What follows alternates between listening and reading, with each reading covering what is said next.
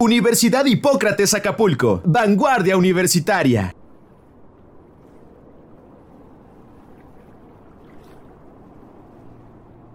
Buenas noches, Radio Escuchas. Sean bienvenidos al segundo episodio de Historias de Ultratumba. Esta noche intentaremos algo diferente, haciendo un viaje al pasado, a tiempos donde las leyendas y la realidad no estaban tan separadas una de otra. Grandes imperios tan alejados de nosotros por muchísimas generaciones aún tienen mucho que compartirnos pues el misterio que los rodea siempre es interesante. La primera historia de esta noche nos la comparte uno de nuestros seguidores. Quintín Hernández Gómez es un arqueólogo que ha trabajado en varios sitios importantes, como el Templo Mayor de la Ciudad de México, Guatemala, Campeche, Morelos, entre muchos otros. La historia que él nos comparte de su experiencia personal nos transporta a una leyenda de la mitología mexicana. Esto es Historias de Ultratumba. Comenzamos.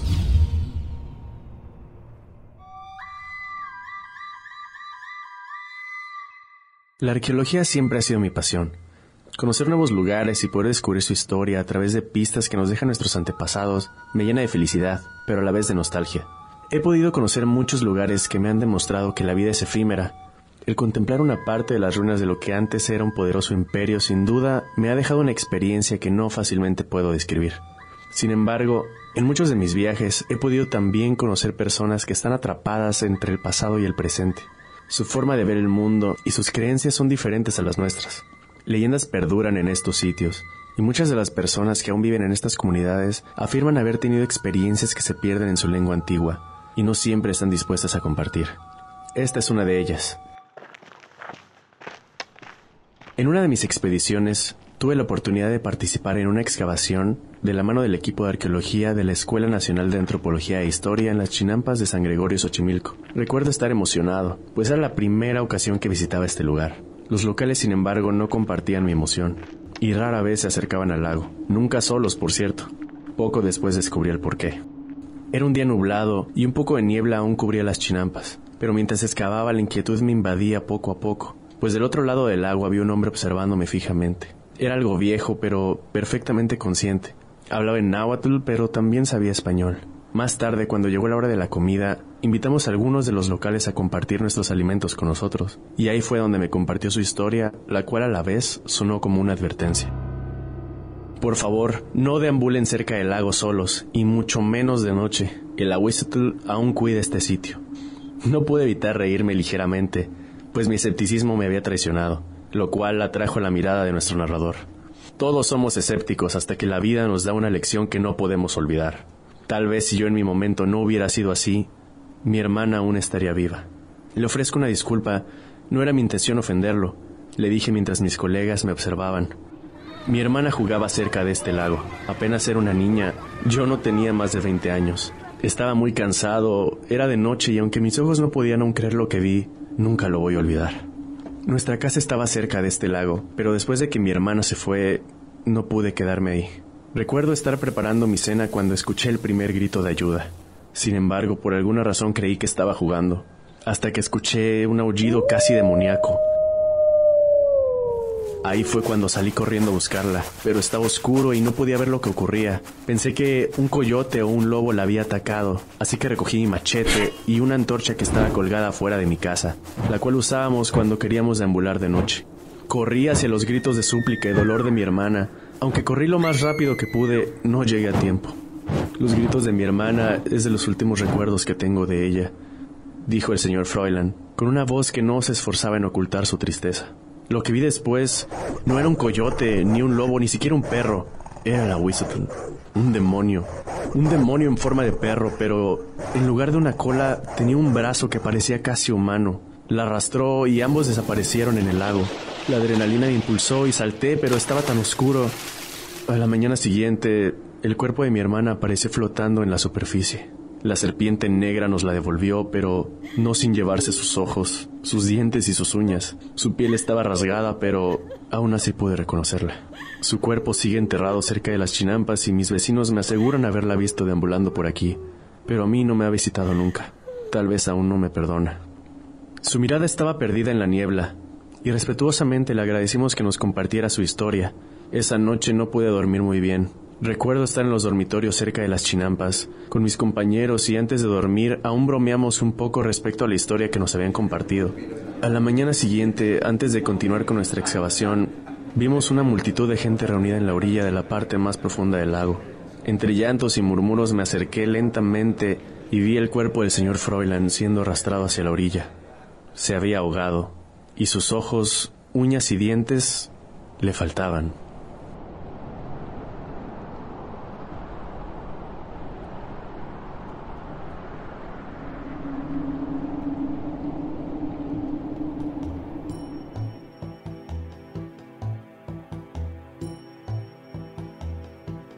El misterio atrae al misterio.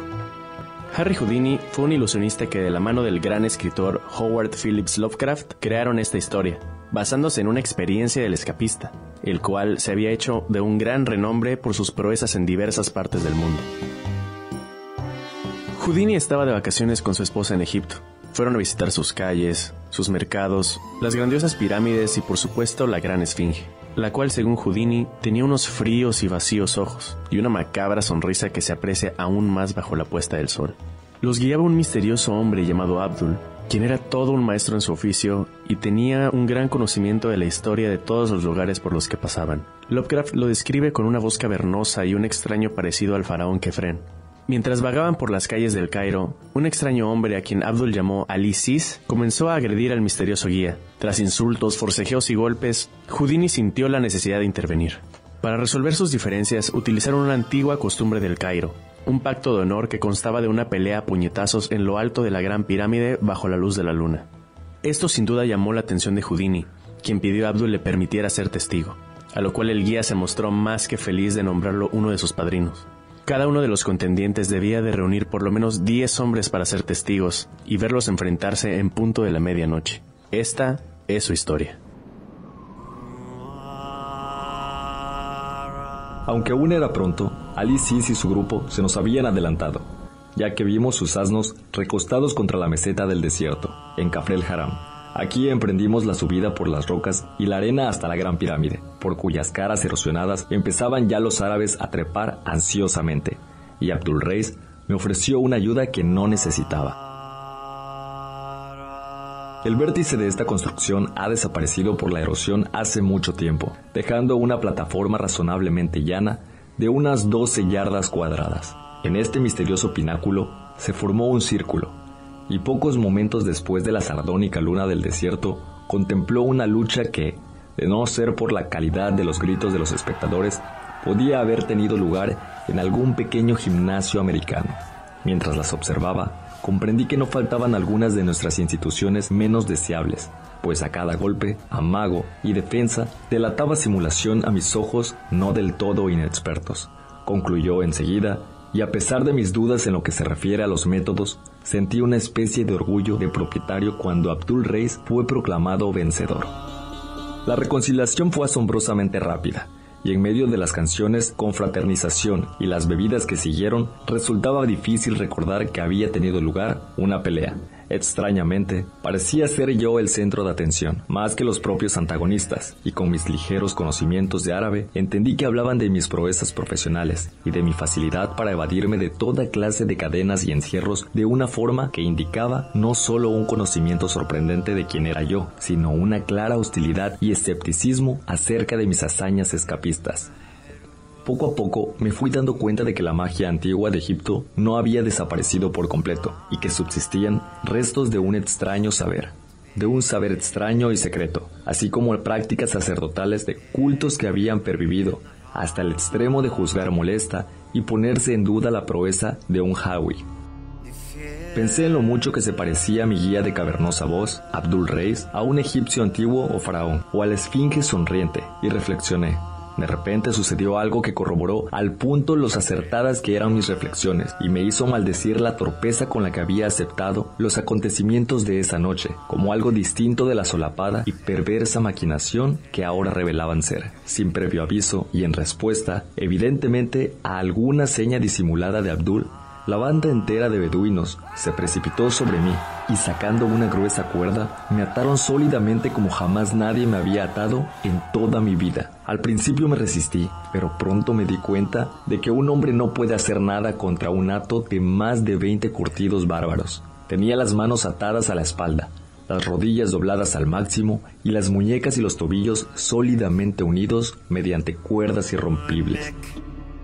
Me embutieron en la boca una mordaza sofocante y me vendaron apretadamente los ojos. Luego, cuando los árabes me cargaron a los hombros e iniciaron el zarandeante descenso de la pirámide, oí las risas de mi antiguo guía Abdul, que se burlaba y se mofaba con regocijo, con voz cavernosa, y me aseguraba de que no tardaría en someter mis poderes mágicos a una suprema prueba que borraría en un momento toda la vanidad que me habían infundido mis triunfos en América y Europa.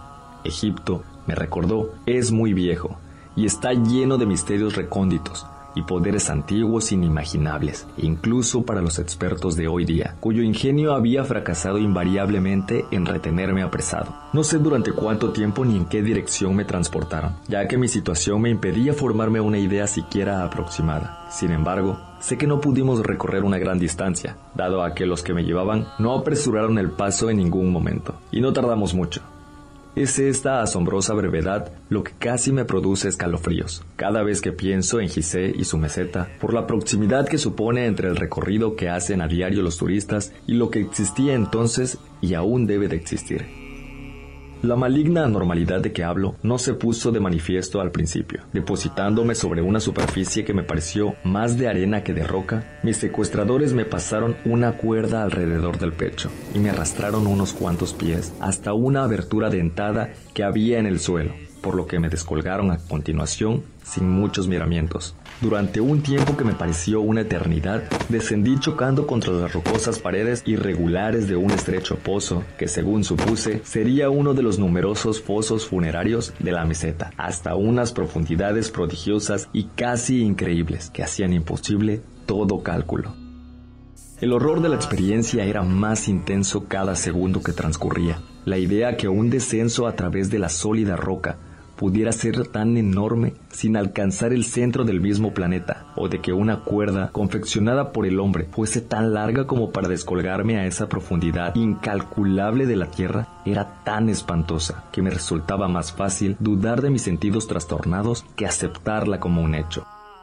Aún sigo dudando hoy, pues sé lo engañoso que se vuelve el sentido del tiempo cuando le transportan a uno o le someten a una tensión nerviosa pero estoy completamente seguro de que conservaba una conciencia lógica, de que al menos no añadí ningún fantasma de la imaginación a un cuadro bastante horrendo en su realidad y explicable por un tipo de ilusión cerebral muy distinto de la auténtica alucinación. No fue todo esto la causa de mi primer amago de desvanecimiento. La prueba espantosa era acumulativa, y el principio de los terrores posteriores fue el aumento claramente perceptible del ritmo del descenso.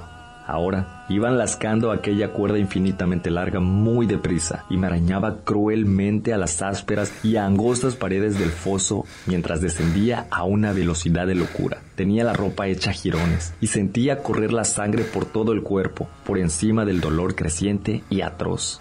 Asimismo, mi olfato captó una amenaza apenas definida, un olor cada vez más perceptible a humedad y a rancio extrañamente distinto de cuantos olores conocía y que contenía un tenue componente de especias e incienso que le confería un matiz burlesco.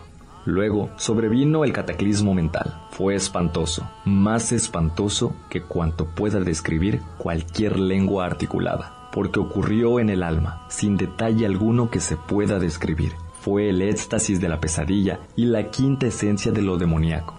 La forma súbita en que se desencadenó fue apocalíptica e infernal. Me iba sumergiendo agónicamente en aquel pozo estrecho y dentado, cuando de repente sentí que flotaba con membrenosas alas en los abismos infernales, que me balanceaba y descendía a través de incontables millas de espacio infinito y mohoso. Que me elevaba vertiginosamente a inconmensurables pináculos de éter frío, y que buceaba luego, boqueando en los nadires de vacíos nauseabundos y voraces de las regiones inferiores. Doy gracias a Dios por su misericordia al sumir en el olvido esas furias desgarradoras de la conciencia que medio desquiciaron mis facultades y me despedazaron en el espíritu como arpías. Ese respiro, aunque breve, me dio la fuerza y la cordura suficiente para soportar sublimaciones aún mayores del terror que acechaban y farfullaban en el camino que todavía me quedaba por recorrer. Muy poco a poco fui recobrando los sentidos tras aquel horrible vuelo. El proceso fue infinitamente doloroso y estuvo coloreado por fantásticos sueños en lo que mi situación, atado y amordazado, encontró singular materialización. Fue muy clara la naturaleza exacta de los sueños mientras los experimentaba, pero casi inmediatamente después se me emborronaron en la memoria y no tardaron en quedar reducidos a una mera impresión brumosa debido a los terribles acontecimientos que siguieron. Soñé que me tenía atrapado una garra enorme y espantosa, una garra amarilla y peluda, dotada de cinco uñas que había surgido de la tierra para estrujarme y sepultarme, y al detenerme a reflexionar qué significaba aquella zarpa, me pareció que era Egipto. Miré hacia atrás, en sueños, hacia los acontecimientos de las semanas anteriores, y vi que había sido atraído y atrapado poco a poco, de manera sutil e insidiosa, por el espíritu infernal de la antigua hechicería del Nilo. Espíritu que ya existía en Egipto antes de que el hombre apareciese y que seguiría existiendo después de que haya desaparecido.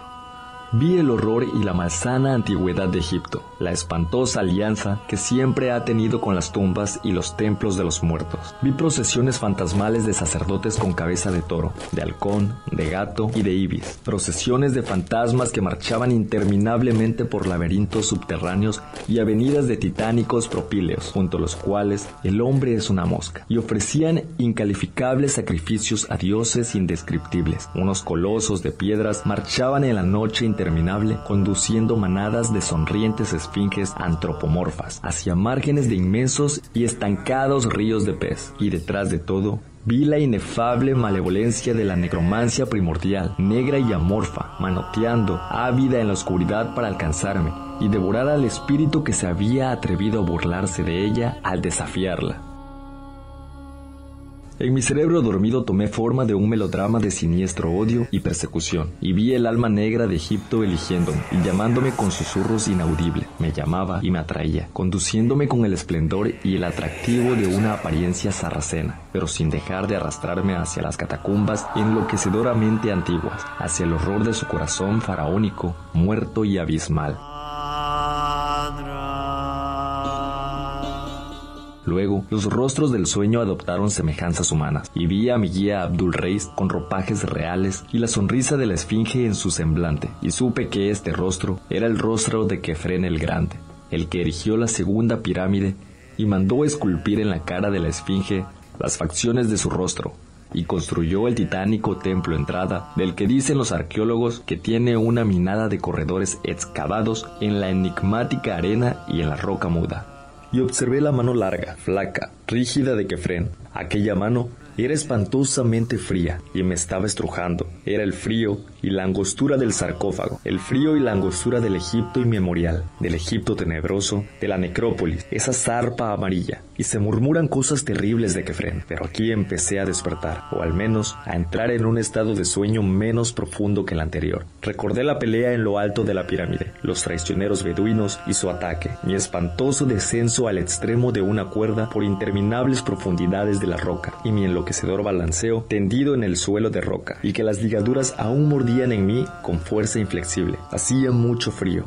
y parecía notar una débil corriente de aire fétido. Me dolían profundamente las heridas y contusiones que habían producido las melladas paredes del pozo.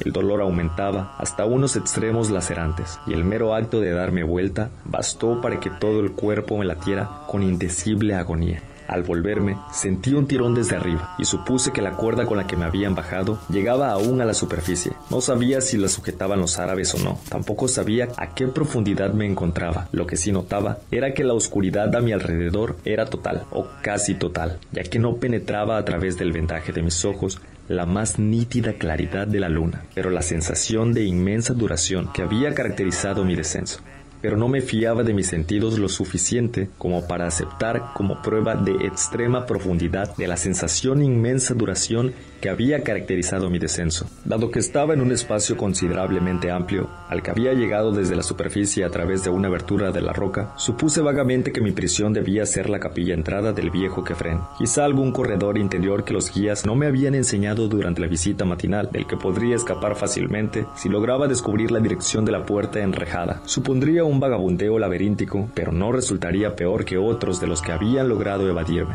La primera medida sería librarme de las ataduras, la mordaza y la venda de los ojos, cosa nada difícil para mí, ya que expertos más ingeniosos que los árabes habían tratado de inmovilizarme con toda clase de grillos durante mi larga y variada carrera de escapista, sin haber logrado jamás hacer fracasar mis métodos. Luego, se me ocurrió que quizá los árabes acudirían a esperarme a la entrada para atacarme, tan pronto como notasen la menor señal de que me había desatado, como sin duda ocurriría en cuanto se produjese cualquier agitación de la cuerda, que probablemente sostenían aún.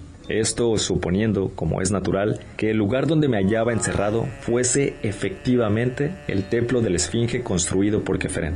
La abertura de arriba, estuviera donde estuviese, no podía encontrarse muy lejos de alguna entrada ordinaria y de acceso fácil, próxima a la Esfinge, aun cuando se encontrara a una profundidad verdaderamente considerable, ya que la zona total conocida por los visitantes no era enorme, ni mucho menos. Yo no había notado tal abertura en mi peregrinación diurna, pero sabía que estas cosas pasan desapercibidas con facilidad en medio de las arenas cambiantes. Pensando en todas estas cosas, mientras yacía retorcido y atado en el suelo de roca, casi me olvidé de los horrores del descenso abismal y el cavernoso balanceo que finalmente me habían sumido la inconsciencia. Mi idea en aquel momento era solo burlar a los árabes, así que decidí desatarme cuanto antes, evitando dar tirones de cuerda para no delatar mis efectivos o problemáticos intentos de deliberarme. Sin embargo, esto fue más fácil de decidir que de llevar a la práctica. Unos cuantos tanteos previos me revelaron que era muy poco lo que podría hacer. Y no me sorprendí cuando, tras un forcejeo, especialmente enérgico, empecé a notar que la cuerda empezaba a caer a mi alrededor. Evidentemente los beduinos habían notado mis movimientos y habían soltado el extremo de la cuerda. Sin duda, habían echado a correr hacia la entrada del templo para esperarme con intenciones homicidas. La perspectiva no era halagadora, pero peores situaciones había resistido sin pestañear. Por lo pronto, debía librarme de las ligaduras y luego confiar en mi ingenio para escapar del templo sin daño. Es curioso cuán absolutamente había llegado a creerme en el viejo templo de Kefren, próximo a la Esfinge, a escasa distancia de la superficie. Tal creencia se me vino abajo y rápidamente volvieron todos los originales terrores de encontrar en profundidades preternaturales del misterio demoníaco, a causa de una circunstancia que iba aumentando en horror y en significación. Aun cuando había trazado mi plan filosóficamente, he dicho que la cuerda, al caer, se amontonaba sobre mí y encima de mí. Ahora notaba que el montón seguía creciendo como ninguna cuerda de longitud normal podía abultar aumentó también su ímpetu y se convirtió en una avalancha de cáñamo que crecía prodigiosamente, medio sepultándome bajo sus vueltas cada vez más numerosas.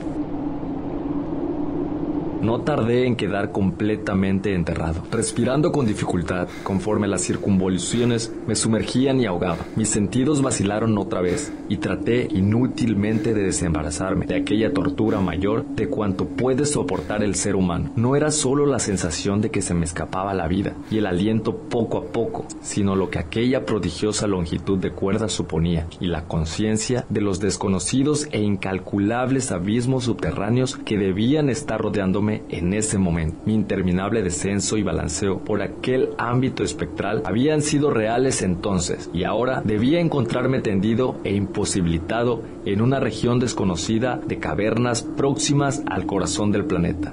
La confirmación de semejante horror me resultó insoportable y por segunda vez me sumí en una misericordiosa inconsciencia. Al decir inconsciencia no me refiero a que me vi libre de sueños, al contrario, mi separación del mundo consciente estuvo marcada por visiones de indecible atrocidad. Dios, ojalá no hubiera leído tanta egiptología antes de ir a ese país, fuente de toda tenebrosidad y terror. Este segundo desvanecimiento permitió que interrumpiese en mi mente dormida la escalofriante comprensión del país y de sus arcaicos secretos, y por alguna detestable casualidad, mis sueños giraron en torno a esas antiguas concepciones sobre los muertos y la pervivencia de cuerpos y sus almas más allá de esas tumbas misteriosas que eran más casas que sepulturas. Recordé el singular y complicado trazado de los sepulcros de Egipto, así como las doctrinas extrañísimas y terribles que terminaban dicha construcción.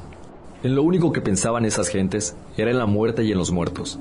Imaginaban una resurrección literal del cuerpo que les impulsaba a momificarlo con externo cuidado y a conservar los órganos vitales en vasos canopes que depositaban junto al cadáver, pero además de creer en el cuerpo, creían en otros dos elementos, en el alma, que después de pesada y aprobada por Osiris, moraba en la tierra de los bienaventurados, y en el oscuro y portentoso principio vital, que vagaba por los mundos superior e inferior de manera horrible, pidiendo de cuando en cuando que se le permitiese retornar al cuerpo preservado, consumiendo las ofrendas de alimento hechas por sacerdotes, y tomando a veces posesión de su cuerpo o de su réplica en madera, siempre enterrada junto a él, para salir, malévolo, a ejecutar ciertas misiones especialmente repugnantes. Durante miles de años estos cuerpos descansaban espléndidamente encerrados con la vidriosa mirada vuelta hacia arriba, en espera del día en que Osiris les restituyese el Ka y el alma e hiciese salir a las rígidas legiones de muertos de las sepultadas casas del sueño. Sería un glorioso renacimiento, pero no todas las almas recibirían la aprobación, ni todas las tumbas permanecerían invioladas, de manera que cabía esperar errores grotescos y diabólicas anormalidades. Aún hoy los árabes murmuran sobre impías reuniones y cultos insanos en olvidados abismos inferiores que solo los alados casi invisibles y las momias sin alma pueden visitar y regresar después de indemnes.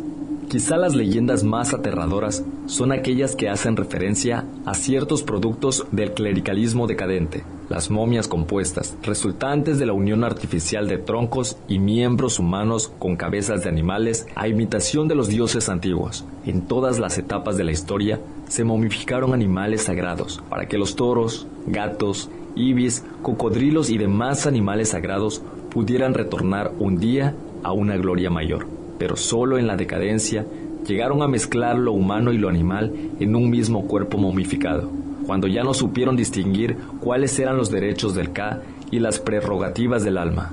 No se dice qué ocurrió con esas momias compuestas, y es cierto que ningún egiptólogo ha encontrado jamás ninguna. Los rumores de los árabes son extravagantes y nada de fiar. Han llegado incluso a decir que el viejo Keferen vive en las profundidades del subsuelo deposado con la horrible reina Nitocris, y que ejerce su dominio sobre las momias que no son ni de hombre ni de bestia. Con todo esto, fue con lo que soñé, y por esa razón me alegro de que se hayan desvanecido de mi memoria las formas exactas de los seres soñados.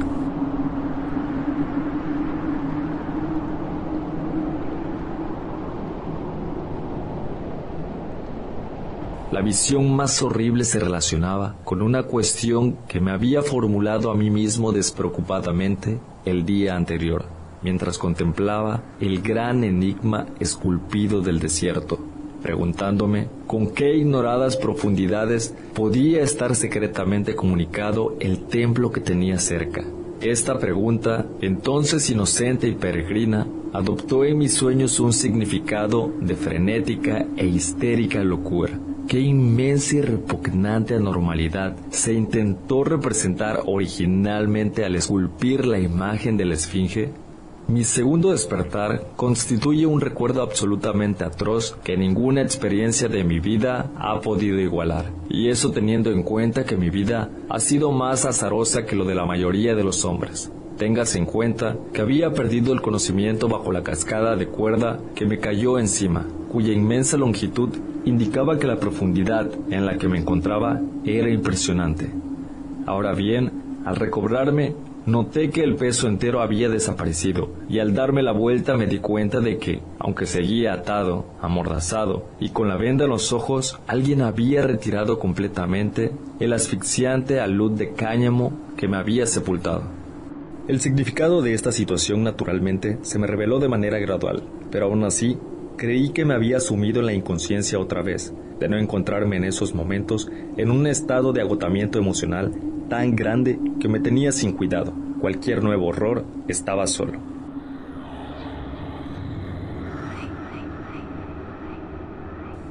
Antes de que pudiera torturarme con ninguna nueva reflexión, ni hacer ningún nuevo esfuerzo por librarme de mis ligaduras, otra circunstancia se puso de manifiesto.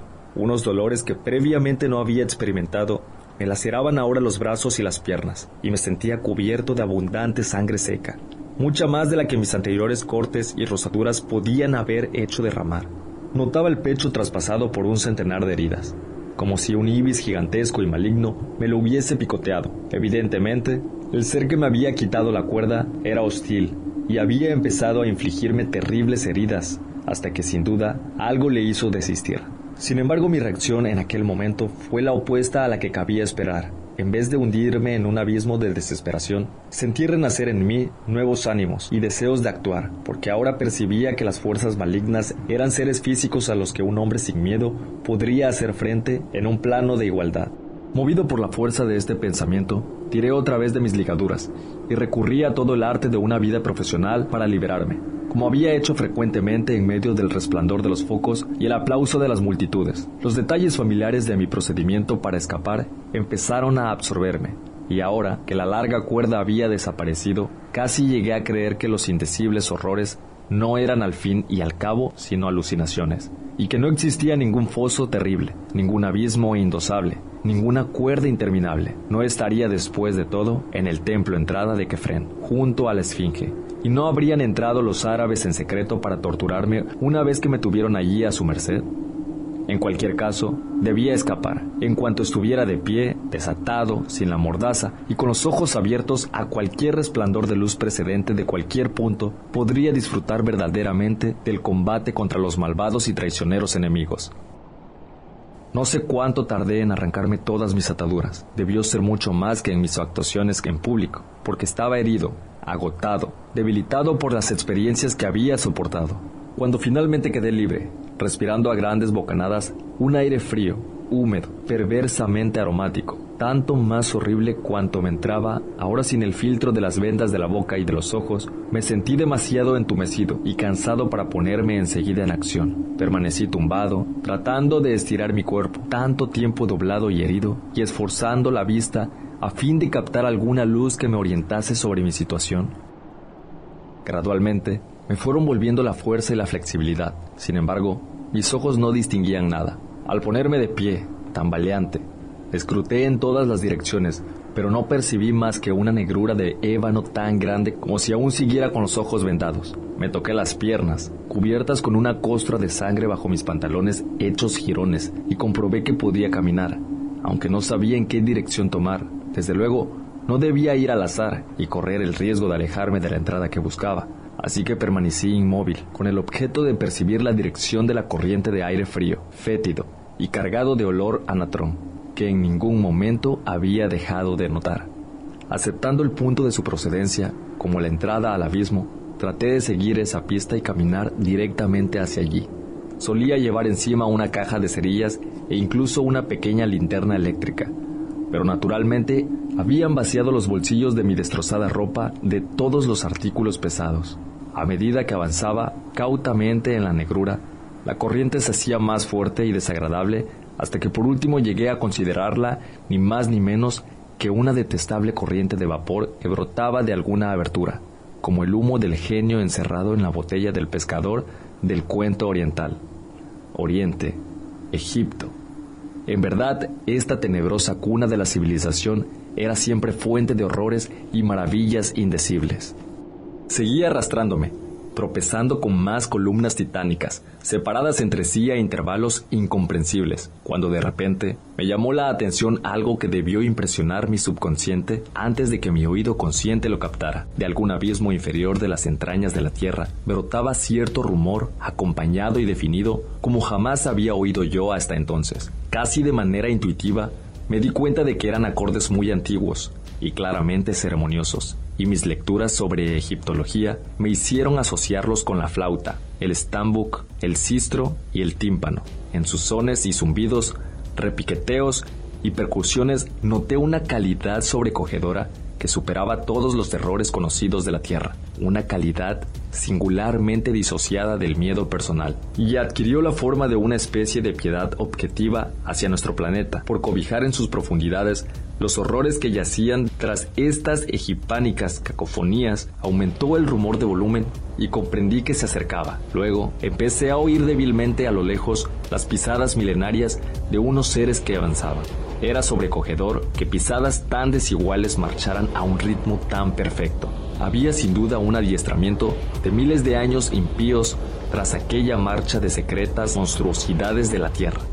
Avanzaban con paso quedo, sonoro, solemne, llano, ruidoso y pesado, arrastrado al son de las detestables discordancias de aquellos instrumentos burlescos. Entonces, las momias sin almas, el punto de reunión de los Ka errabundos, las hordas de muertos faraónicos, condenados durante 40 siglos, las momias compuestas guiadas a través de las inmensas oquedades de Ónice por el rey Kefren y su reina nacrófaga Nitocris, las pisadas se acercaban, que el cielo me libre del rumor de aquellos pies y zarpas y pezuñas, y patas y garras cuando comenzaron a hacerse discernibles en una ilimitada extensión de tenebroso pavimento, parpadeó un destello de luz en medio del viento maloliente y me oculté detrás del enorme cilindro de una columna ciclópea, a fin de escapar por un momento al horror que se acercaba despacio, con millones de pies, recorriendo gigantescas estancias y póstilas de inhumano pavor y fóbica antigüedad. Aumentaron los parpadeos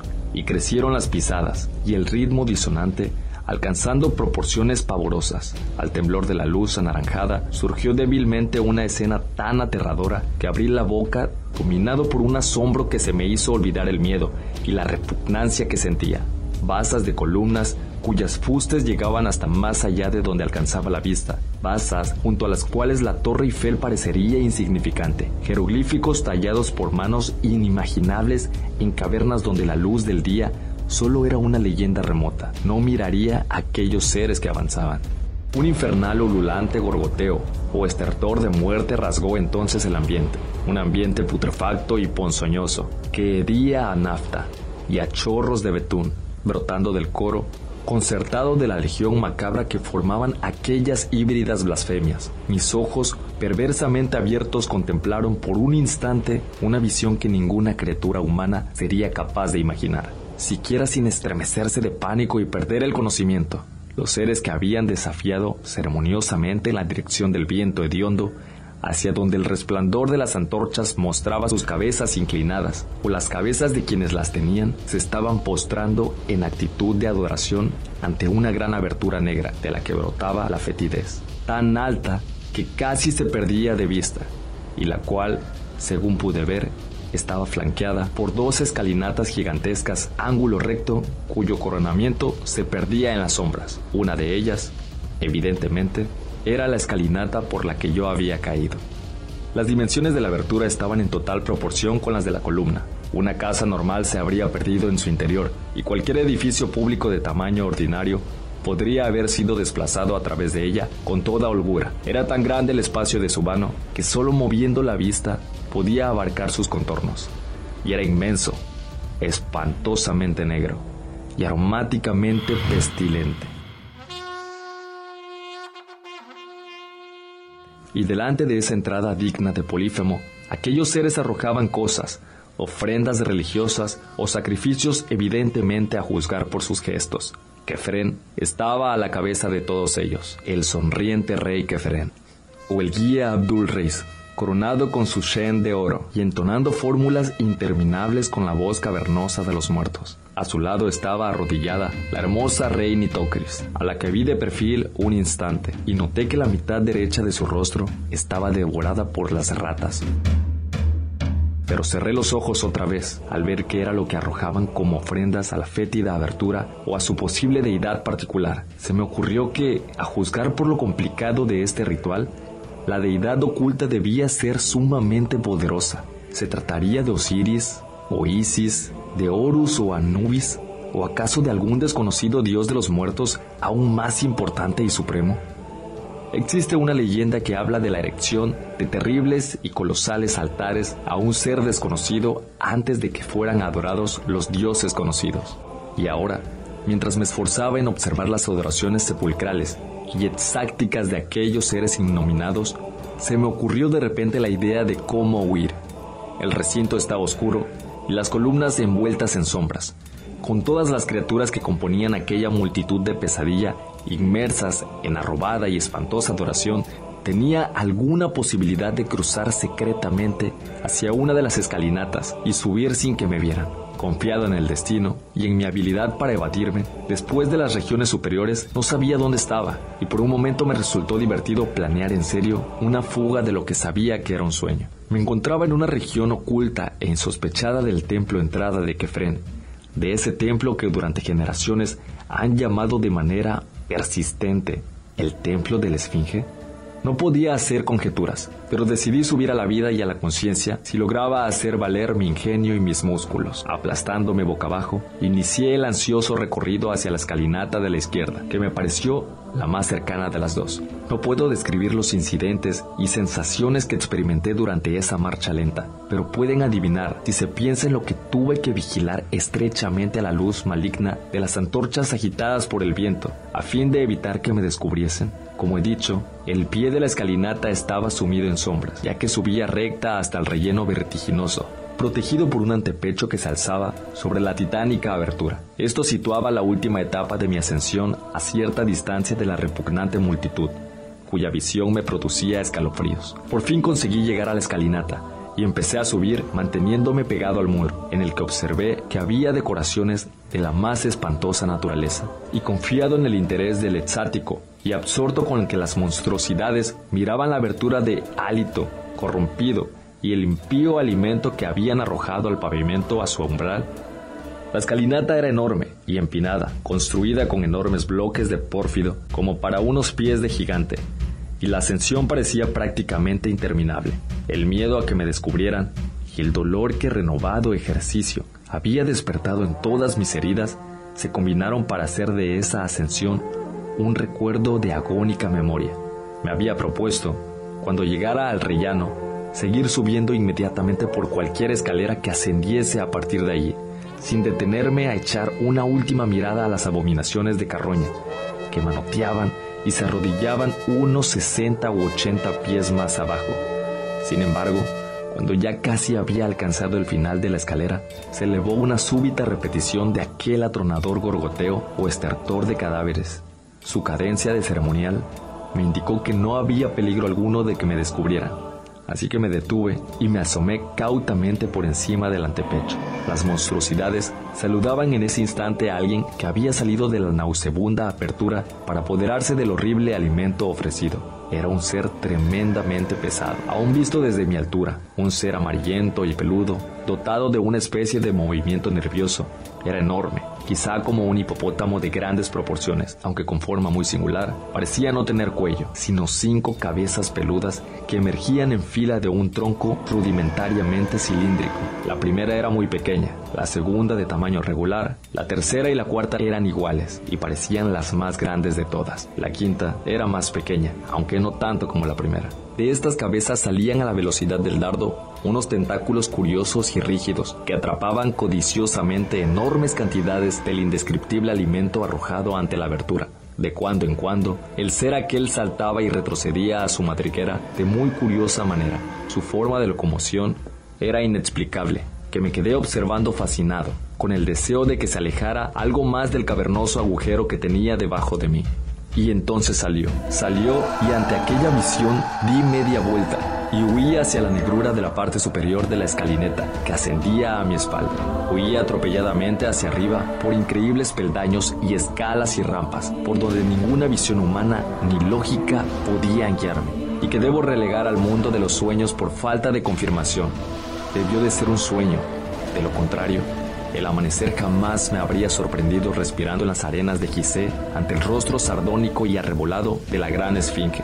La gran esfinge, Dios, aquella pregunta peregrina que me había hecho yo la mañana anterior, bendecida por el sol, qué inmensa y repugnante anormalidad representó la esfinge originalmente esculpida.